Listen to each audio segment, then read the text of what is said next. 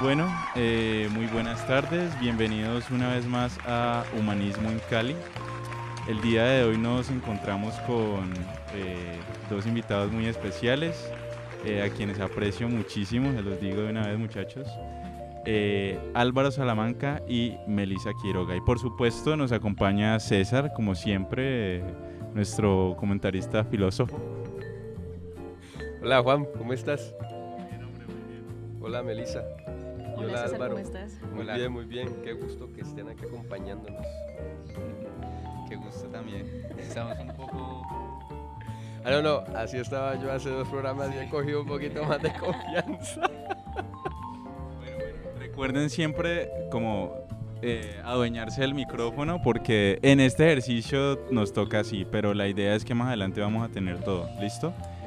Eh, bueno muchachos, cuéntenos eh, y cuéntenles a los oyentes, eh, a los pensadores. Gracias. Álvaro sí se está pillando los programas.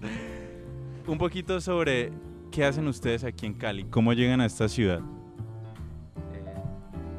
ok. bueno, yo, yo no soy de Cali, yo nací en Bogotá. Bogotá es tierra de mujeres bellas de hombres bellos. no, yo lo digo porque mi señora es Rola. ¿Sí? ¿Ah, Rola? Ah, bueno, yo, lo digo porque yo considero bello. Mentira. Eh, Bogotá. Bogotá es un lugar muy interesante. Eh, pero, pero vi la importancia, o sea, vi la necesidad de descentralizarlo.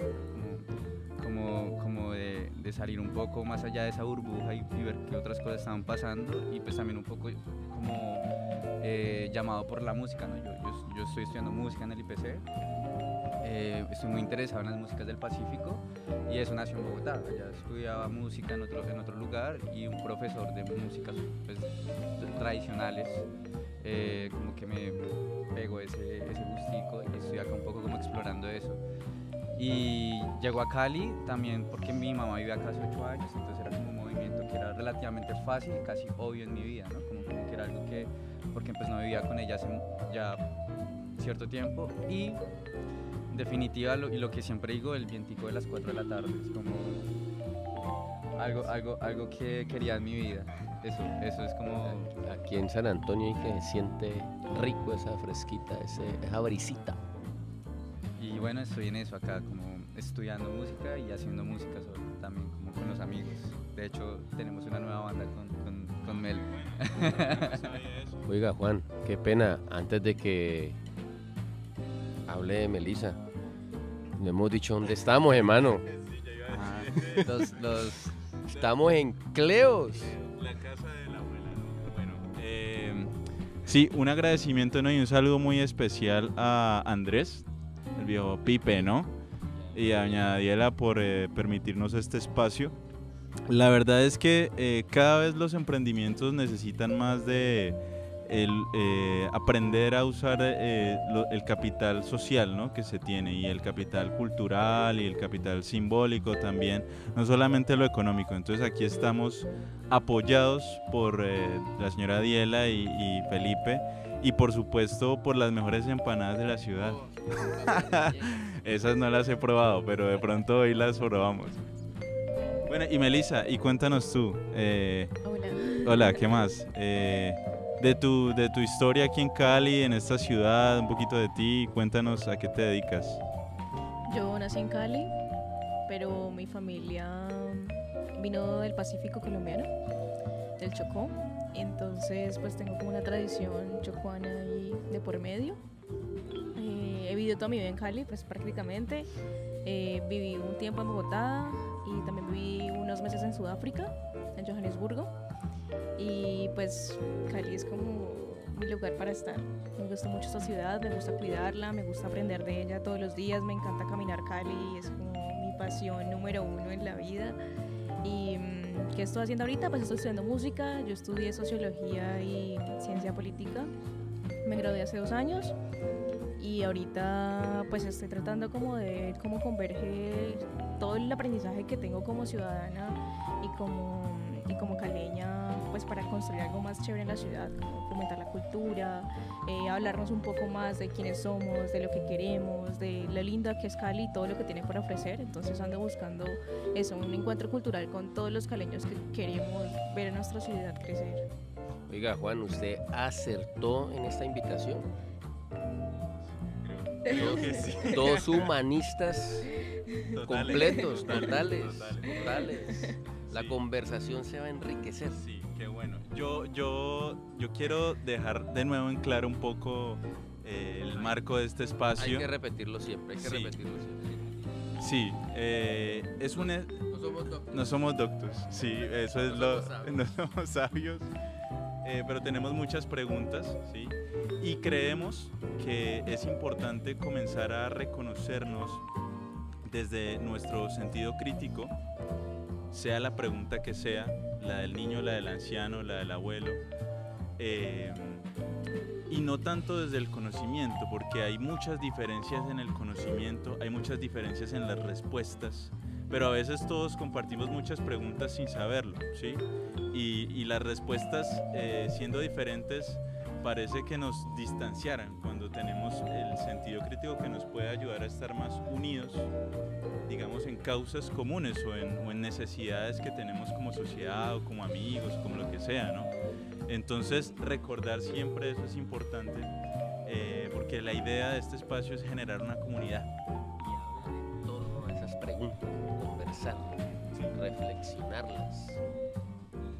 A mí me gusta lo que tú decías. A mí, me- perdón, a mí me gusta lo que tú decías de también como tener una pregunta, irla trabajando, trabajando hasta llegar a, a preguntas más concretas que muchas veces una pregunta mu- muy concreta tal vez para uno mismo como en forma muy individual es como una respuesta también a, a muchas cosas, ¿no? Como, como sin, sin llegar a lo que ustedes decían, como no hablar de respuestas todo el tiempo, pero para uno pues no sé, me pasó con muchas cosas de las que hablaron en estos días. Por ejemplo, el, el del podcast del abuelo fue como algo que también me, me llegó ahí, desde la pregunta del amor. Es como, eso ya, bueno, ahí. Sí, sí.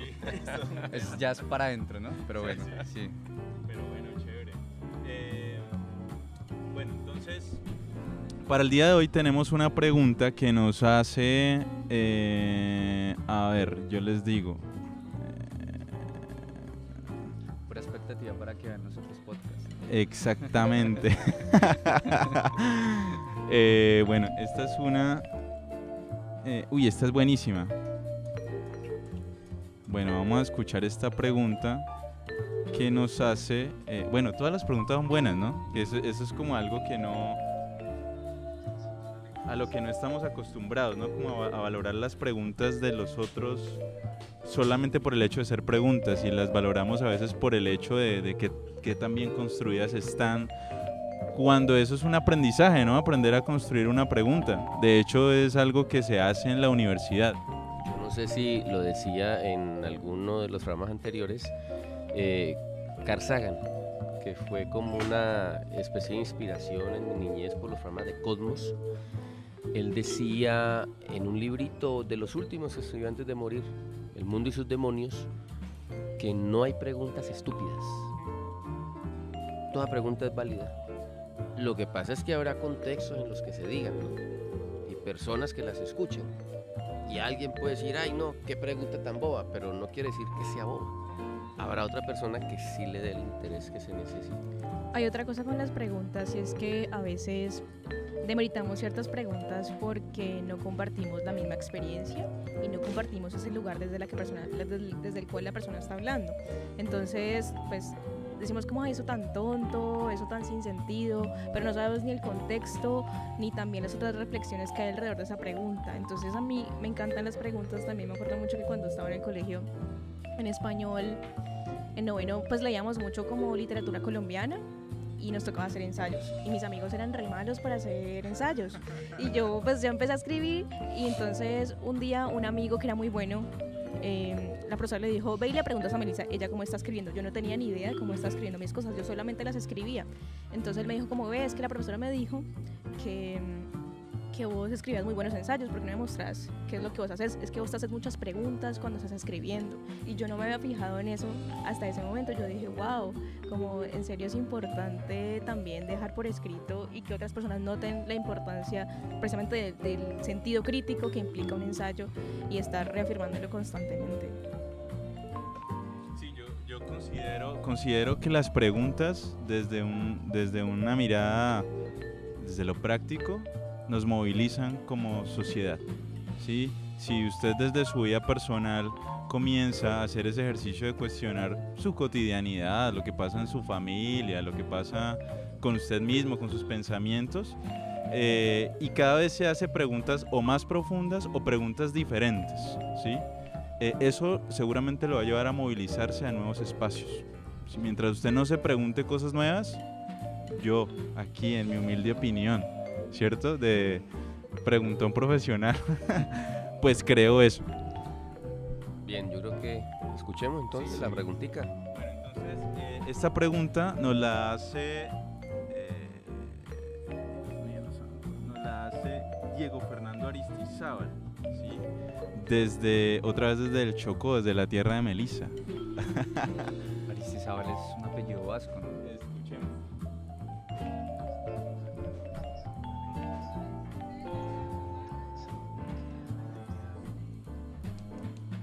Ay, ay, ay. Ay, Dios mío. Dieguito, te mandamos saludos desde aquí, desde Cali, pero esas preguntas tuyas nos Gracias por dejan. preguntarlo. Sí. Eh, bueno, Diego, eh, ¿qué es la identidad? Acá levantamos la mano clase o- No, hagámoslo por rondas y vamos compartiendo el micrófono. Yo, la verdad, todavía no, no se me ocurre nada. La, la pregunta es compleja. Es compleja por lo sencilla, ¿no? ¿Qué es la identidad? Y resulta que si se le pregunta de pronto a un experto en lógica, pues entonces la identidad es el- las dos rayitas que en matemáticas se dice igual, ¿cierto? Esto es igual a esto, 2 más 2 es igual a 4. Pero si le preguntamos a un sociólogo, ¿qué responderá? O a un psicólogo, que yo me miro al espejo y me reconozco, ¿no? Me identifico. Pero hoy en broma decía yo en el colegio, porque tuve ayer una charla muy interesante con mi señora, acerca de quiénes somos. Es decir, a mí de chiquito me forman mis padres y mis padres me dicen, no haga esto, haga esto, no hable así, corríjase. Y digamos que es una enseñanza directa, pero también hay una enseñanza indirecta, que es lo que yo escucho y percibo, ¿cierto? Que mi papá discutió con mi mamá, que mi mamá le dio miedo a cierta situación, que mi papá se disgustó por tal situación, eso también me forma. Y resulta que yo voy creciendo con lo que me dicen, con lo que escucho y percibo en mi entorno familiar cercano, luego llegan los tíos, los abuelos, los vecinos, y a todo mundo le capto un poquito y entonces se va formando ese enredo que somos. Y al final como que bueno, ¿quién soy? También pienso que puedo hablar de la parte de la identidad cultural, ¿cierto? Como que aquí en Cali o en Bogotá o en el Chocó hay una, un estereotipo, una forma de ser. Yo no sé ustedes qué piensan, porque está como enredado. Pues es una de las preguntas que yo me pregunto a diario, precisamente porque como que mi identidad de género no, no es heteronormada y pues esto de la identidad parte de muchas cosas. Y primero es como el sentido de quién soy yo en el mundo, pues entonces una parte subjetiva, una- un sentido de autonomía, pero también de relacionamiento con el otro, porque si no hay un otro yo no puedo tener una identidad porque pues para mí somos porque todos somos. Y pues esto de la identidad parte mucho del rol que jugamos en, en la vida, ¿no? Y para qué queremos ser, para dónde vamos, de cómo aprendemos las cosas, de qué nos estamos pegando, de qué, qué estamos recibiendo todo el tiempo, como decía César. Y pues la identidad es inacabable, es inacabable, es algo realmente inefable. Cuando dice inacabable, qué pena, me, me meto ahí en la conversación. Me acuerdo de un relato de esos orientales que son cortitos y que enseñan. Em, algún discípulo le preguntaba a su maestro, ¿quiénes somos? Y él decía, para saber quién eres debes leer el libro de tu vida. Una página por día. El problema es que la primera página cambia todos los días. Entonces, Sí. Es una buena introducción para lo que yo quería decir. Porque, porque sí, yo, yo cuando pienso en, en- la palabra identidad, pienso en algo que no cambia, ¿no? Pero si nuestra naturaleza es cambiar, allá hay como las cosas que se contradicen. Entonces, entonces eh, yo lo relaciono más como con la esencia, ¿sí? Como, como una especie de núcleo, tal vez, que atrae cosas o no, y pero pues que también está en un contexto, sí, como en el universo, y también ese núcleo obedece a otros núcleos mucho más grandes, puede ser el núcleo de la identidad de la sociedad, qué sé yo. Entonces, sí, hay una cosa que también me gusta y es como más allá de preguntar quién soy, eso, eso lo vi en un programa en internet, no recuerdo cuál, eh, decían como, ¿y si nos preguntamos quiénes vamos siendo? O sea, como, como, como, como cambiar la pregunta la filosofía como principal del quién soy a quién vamos siendo, como estar como muy sensible a lo que está pasando todo el tiempo con uno mismo al- al- alrededor. Y eso también me lleva mucho a pensar que este ejercicio de preguntarse nos vuelve empáticos y nos ayuda mucho a estar como en ese diálogo con esa pregunta, ¿no? Como, como lo, lo- lo percibo yo. Sí, el, el- el- el pensamiento crítico nos, nos obliga a detenernos como un segundo en, el, en este eh, recorrido como constante de la vida y nos permite como hacer pequeñas conexiones con lo que nos está rodeando, ¿no? Con el otro incluso, eh, sí, y, e incluso como vos decís, con nosotros mismos, ¿no? Como que quién, quién estoy siendo en este momento, qué es lo que qué es lo que a veces sucede. Mire, yo les voy a contar una anécdota eh, que, me pasó ayer, ayer en la mañana. Y esto eh, es- tiene, creo que tiene relación con lo que somos, ¿no? Como, como seres humanos y también como sociedad, hablando de este tema de la identidad. Yo salía de mi casa rumbo al trabajo y veo que hay en la calle un tipo que está eh, dominando a otro tipo en el suelo con se veía pues con mucha fuerza y la gente alrededor del barrio pues yo vivo en un barrio popular de Cali y, y todo mundo pues salió con el palo y cierto como hacer justicia o no sé no entendía bien la situación pero hacer a intentar algo allí con el señor. Entonces evidentemente yo me acerco y veo que es una persona pues que se encuentra como en una situación de digamos de desnutrición, que es una persona que se ve como un poco descuidada, eh, no sé si estaría en situación de calle o algo así. El caso es que todos decían ah, que le estaba robando el celular a un niño y que por eso lo tenían ahí en esa situación. Entonces, em, pues yo lo primero que hago es llamen a la policía no lo golpeen más porque pues eso no va a cambiar nada, llamen a la policía. Y ellos muy inseguros sacaron como su teléfono y, yo le, y le insistí al señor, llame a la policía, llámela. Y bueno, y comenzaron a llamar a la policía, la policía nunca llegó, yo estuve ahí como 20 minutos, me fui porque la gente pues, eh, es decir, las personas que defendían en ese momento la- los derechos de esa persona, no sé, la integridad física, por ejemplo, eh, pues no podían hacer mucho porque había otros que creían en, en que la forma de, de controlar eso era a través de la violencia. La ley Sí. del más fuerte. ahí. Sí. Eh, pero digamos, son situaciones en las que uno fácilmente se confronta con, con eso, ¿no? Con, con quién es uno. Y, y- y yo como caleño hago parte de esos caleños, por ejemplo, de esos otros caleños que están allí, ¿sí? Entonces, si somos caleños, ¿qué es lo que nos une como caleños? Solamente lo, lo geográfico, entonces, ¿sí? No, no- hay otras cosas que nos pueden unir. Y ojalá fuera, digamos, dentro de, dentro del marco de los derechos humanos, por ejemplo, ¿o ¿cierto? Pero uno se pregunta, eh, y esto es lo chévere, mire, uno se va yendo. Eh, yo me preguntaba, yo, se moviliza, gracias. Eh, sí, este man sí se ha visto los programas, hermano. eh, ¿qué sucede con estas personas? ¿Es falta de, de pensar en el otro, por ejemplo, en el que está allí? Porque digamos que yo consideraba importante inmovilizarlo hasta que llegara la policía. Pero toda esa violencia no era necesaria.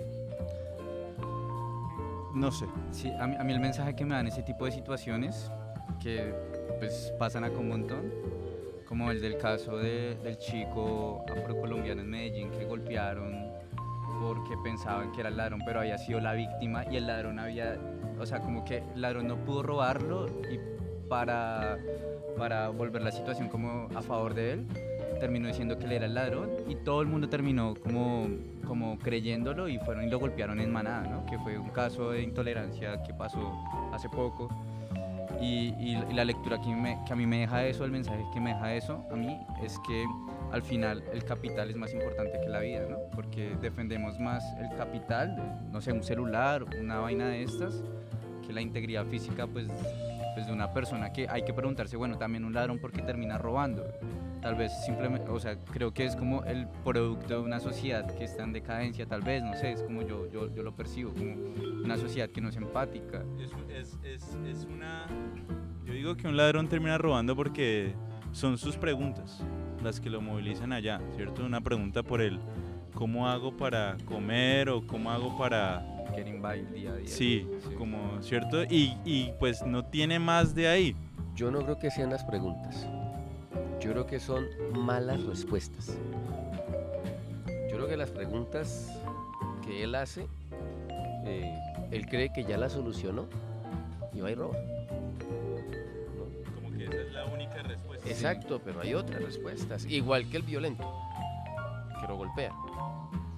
Claro, está molesto porque lo han robado y aquí encuentra la forma de desfogarse de ese robo anterior, pero esa respuesta pues, es una sola, ¿no? Hay más, hay varias. Miremos las otras. Porque es que, mire, eso de la identidad para todo. eh, hay que aclararle al Diego, al pensador humanista. Eh, que mire que nos aparentemente uno se desvía, pero todo eso hace parte de la identidad. Es decir, yo hago parte de una ciudad y de un país y de un género o una especie que lastimosamente tiene la violencia dentro de sí, ¿cierto? Algunos dicen que tenemos colmillos, somos carnívoros y el carnívoro goza rascando la sangre, el hígado y llenándose de, sangre, ¿no? Entonces como que esas situaciones nos, evocan el pasado, sale la fiera que llevamos dentro y nos transformamos. Y parte de la identidad es eso. A mí Álvaro me recordaba ahora los primeros debates en la filosofía. Y pensando en esos primeros debates, me transporté a otro cuando hablé de que me evoca eh, esa fiera que llevo dentro. Mire, Álvaro hablaba de ¿soy o me estoy haciendo? Y resulta que ese era el debate de Parménides y Heráclito. Parménides decía, el ser es. O sea, nosotros éramos una sola cosa y los cambios de nosotros son cambios aparentes. En cambio, Heráclito decía, no, nosotros estamos constantemente cambiando. No somos los mismos cuando nos metemos al río, ¿cierto? Uno va todos los domingos a Pance, ni el río es el mismo, ni yo soy el mismo, pero soy yo el que va a Pance. Entonces es una cosa muy compleja entre la filosofía y ¿qué camino sigo yo? ¿El de Parménides o el de Heráclito? Y me acordaba aquí también de Platón cuando yo mismo hablé de su ejemplo, cuando nos, esas situaciones nos evocan el salvaje, la fiera que tenemos dentro. Pues algo tan sencillo y tan hermoso. Platón nos enseñaba que la razón debe controlar nuestros impulsos. Y mire que todo eso hace parte de la identidad, la construcción de nosotros. ¿Qué soy? Como muy bien decía Álvaro, ¿qué quiero? ¿Qué quiero ser? ¿En qué me estoy convirtiendo? ¿Qué estoy siendo ahora?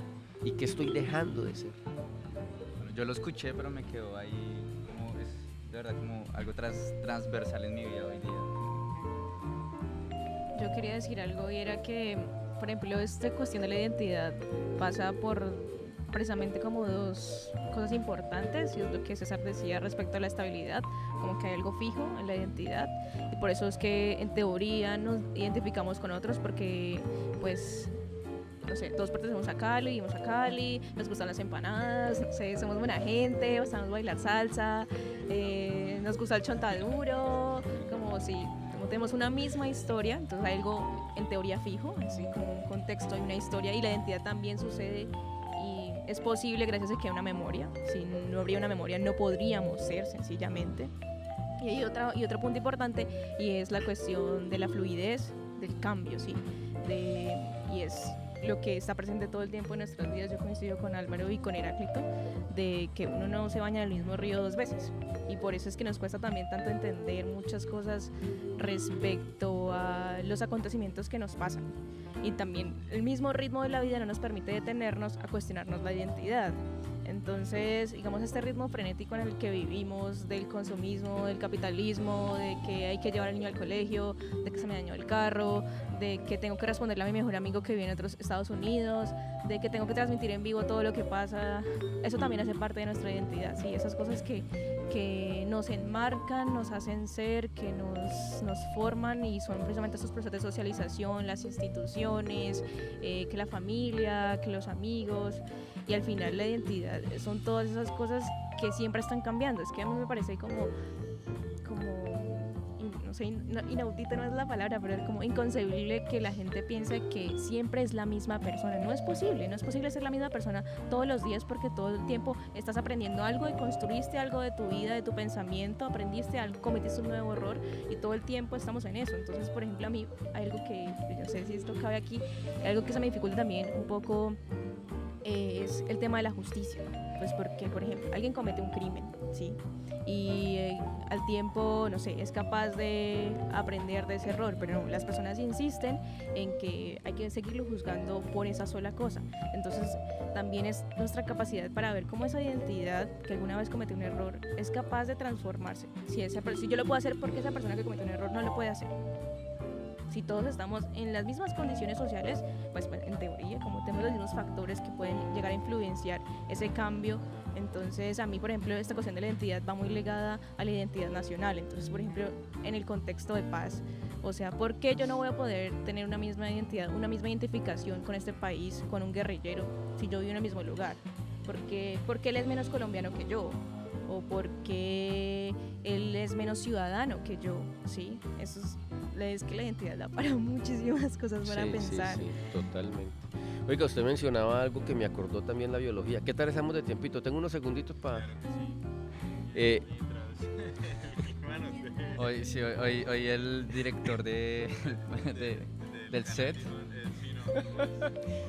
Vea, me acordaba Melissa de una cosita y es lo que dice la biología. ¿Por qué no entender que es muy difícil, pero, pero hay que entender que no somos el mismo? Y Heráclito en su momento lo dijo, pero la biología lo dice. Algo así como que cada siete u ocho años todas nuestras células se regeneran. Y, y entonces la pregunta, ¿cómo conservar esa memoria? Si allá se supone que también hay un cambio, o yo no sé si algún médico biólogo nos diga y nos corrija, ¿verdad que las neuronas mantienen? Eh, puede ser, sí.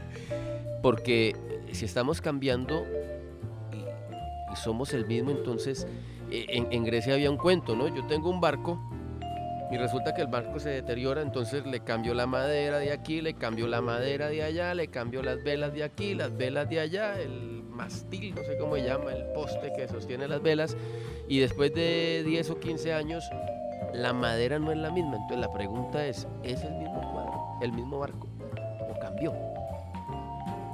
Ahí está la cuestión. No, ¿cómo es que se llama nuestro pensador amigo? Diego nos, nos imagínese, ¿ah? Qué compleja la cosa. Bueno, vamos eh, terminando por hoy, eh, por la lluvia, no porque no podamos seguir conversando, pero creo que nos podemos mover un poquito más allá. Eh, bueno, a darle las gracias a Cleos de nuevo, ¿cierto? Vamos a comernos una rica empanadita aquí de Cleos. Delicioso ese juguito. Hay que probar las benditas papas rellenas. Acá, hay papa borrajada. Sí. Eso es algo que yo quería como rescatar de Cali. Me parece increíble que eh, en Cali exista un producto que uno pueda consumir en la calle, que esté libre de todo impuesto y 4 por mil, y que valga menos de mil pesos aún. Uf, Es increíble. y, y para los vegetarianos es... sí, una buena opción, Sí. ¿no? Juanma, eh, qué chévere la invitación que hizo. Unos contertulios muy agradables, con muchas inquietudes, con, con mucha reflexión en torno a una pregunta. Bueno, sí, y Álvaro y Melissa, los esperamos, esperamos que nos sigan acompañando en este espacio, eh, a conversar, a, a que opinen lo que ustedes piensan, a que nos ayuden a compartir y a regar este mensaje con sus amigos, con la gente que cree en este espacio, y a, por supuesto ustedes a invitar también personas que consideren importantes y que quieran compartir aquí. Yo, yo estaba pensando hoy algo, y era como, como eh, en, o sea, como tal vez puede sonar arrogante mi parte, no sé. No, eh, pero bueno, acá estamos desde, no somos pensadores, pensadores. Pero yo pensaba hoy como, como en, en las poblaciones que más necesitan como de este tipo de contenidos, ¿no? Como, y cómo llegar. Entonces pensaba como en mis amigos, digamos, del IPC, los más jóvenes, Sí. ¿sí? Y, y yo me doy cuenta que ellos están muy enmarcado- eh, enmarcados en, en lo que es cool o no es cool. Entonces pensaba como, cómo hacer que este ejercicio sea algo cool, por ejemplo. Vamos a hacerlo cool. Una pregunta. ¿Y qué es cool? Que es cool, bueno. Eso, Eso es- eso cambia como cada 10 años, Sí, ¿no? exacto. Pero, pero es Pero una... Por lo menos la- el gorro y las gafas de Mel me parecen muy cool. Sí. Entonces ya, ya, ya tenemos algo cool dentro. dentro. Sí, sí, sí. Bueno, no, pero adelante, Melissa. Yo le quería decir algo, era que pues este ejercicio me parece muy bonito, creo que siempre había como buscado también encontrarme con otros para preguntarme cosas. Me acuerdo que cuando yo veía filosofía en el colegio siempre añoraba con ese ágora eh, ciudadano de hablar cosas y mm, me acuerdo que la última vez que fui a la plazoleta Jairo Varela, ahí hay un espacio como un, no sé cómo se llama eso, un pequeño como un pequeño teatrino que es bastante bonito. Y me acuerdo que había un profesor que estaba hablando sobre el racismo estructural y bueno varias vueltas sobre varias cuestiones sobre la paz y, y sobre el atentado que le hicieron a Francia Márquez. Entonces empezó a llover y yo dije la institución no quiere que pensemos, no quiere que pensemos porque los, los caleños se ahuyentan con la lluvia, entonces la gente simplemente se empezó a parar. Y es como buscamos muchas, muchas, hay muchas excusas de por medio para hablar, eso es lo que venía en realidad, como que a veces no tenemos tiempo o no queremos pensar o no estamos dispuestos a escuchar al otro y sus preguntas y esto me parece súper súper importante, sí hay que hacer la manera, hay que encontrar la manera de volverlo cool y pues no sé, como discusiones filosóficas con César al parque, quién sabe. Podría- po- podríamos hacer algo muy épico, eso podría volver viral. Pensando en esa lógica, es como simplemente tapar los equipos electrónicos y seguir hablando con la lluvia. Si tuviéramos un buen plástico Funcionaría. y como algo para los micrófonos. Sí. Y saldríamos como, como pensadores locales. eh, sí. Bueno, no, pero no vamos a dejar, no vamos a parar, simplemente nos vamos a mover. Eh, sí, es, es la estrategia. Es decir, eh, tenemos que llevar esta, esta idea que, que vamos cultivando entre varios eh, y hacerla, digamos, llegar a más personas. No sé qué tan grande vaya a ser la comunidad, sí, pero, pero la idea es generar eso. Una, ya hay muchas personas en Cali. La idea es que nosotros estamos ahorita eh, generando un proyecto de, digamos, una, una parrilla de entrevistas, ¿sí? Para comenzar a encontrar estas personas en Cali y comenzar a hacer crecer la comunidad. Entonces, por eso les reitero la invitación. Ya nos vamos. Eh, sí, el otro. Sí, sí. Em, les reitero la invitación para que inviten a sus amigos, a personas, profesores, médicos, abogados, toda la gente que sea humanista o que esté ejerciendo dentro del humanismo, ¿sí? Que se piense como un humanista, porque vamos a hacer una Cali más humanista. En lo personal quisiera que mi madre estuviera en este espacio. Totalmente invitada. Porque ya para cerrar yo, Sí, claro. pensaba también mucho en cuando una persona ya deja de insistir como en, en las posibilidades o en movilizarse desde el pensamiento, creo que, que muere un poco, ¿no? Como- como- como- y, y para mí es trágico ver eso, digamos, en mi familia en muchas, en muchas situaciones muy específicas, ¿no? Entonces, eh, sí, pues no sé, es como otra vaina y como... Invitada. Sí, Sí, exacto. claro que sí. Mami, te quiero mucho. Estoy triunfando. Yo ya envié ese saludo. Ya me iba a hacer todos los podcasts y se asomaba en la puerta y era como, ¿qué está haciendo? Y yo, no, unos podcasts de un profe. Ah, y se iba. Y hacía caras. Ah. Yo quisiera tal vez invitar a algún niño. Claro, claro, vamos a tener, vamos a un tener niño, aquí. sí, los es- niños son muy importantes para, ah, para estas discusiones. Preguntas de los niños ¿Por qué son... no. Uy, pues repita esa pregunta, por favor. ¿Por qué no sigue la luna? Yo le pregunté a mis papás eso. Hice una canción hace poco con unos amigos, una- unas amigas, eh, con, con ese tema. ¿Por qué no sigue la luna? Se llama. Entonces, Yo me preguntaba era por qué la persigo y nunca la alcanzo. Siempre iba en el carro y era como, pero ¿por qué no la alcanzo? Ay, ¿Por sí, qué? sí, ¿Por esa qué? ¿Por pregunta. qué?". Yo me preguntaba cuando era chiquito, cuando iba en carro, ¿por qué el piso se mueve tan rápido y las montañas no? Eh, la. Cosas que se preguntan los niños, ¿no? Y, y que muchos adultos llegan y ya, no pregunte huevonadas. Mire, cualquiera podría decir con preguntas bobas. Y a mí me encanta porque se insiste en filosofía que los filósofos son como niños y que todos somos filósofos. Es decir, todos debemos ser como niños. Arriesgarnos a preguntar sin miedo. Porque las preguntas en apariencia sencillas o triviales, pues llamemos al físico o al astrónomo. Y él no lo explica. Es decir, eh, hay toda una teoría y así, ¿no? O sea, hay que hacer preguntas sin miedo. Yo, yo recuerdo una que es como para darle un poco de humor al podcast. Eh, una vez se fue la luz en mi casa y yo tenía un primo pequeño y pues yo saqué el celular y empecé a jugar en el celular. Y él se acerca muy curioso y me pregunta, primo, ¿por qué no se le fue la luz a su celular? Buena pregunta. Bueno, y, y con esas preguntas eh, vamos cerrando nuestro programa de hoy. Álvaro Melissa, muchísimas gracias por acompañarnos hoy. César, muchísimas gracias. Eh, en torno a, a esas complejidades. bueno, y por supuesto, muchas gracias a todos ustedes, pensadores de humanismo en Cali. Nos vemos en un Muchas pro- gracias. próximo podcast. Muchas gracias.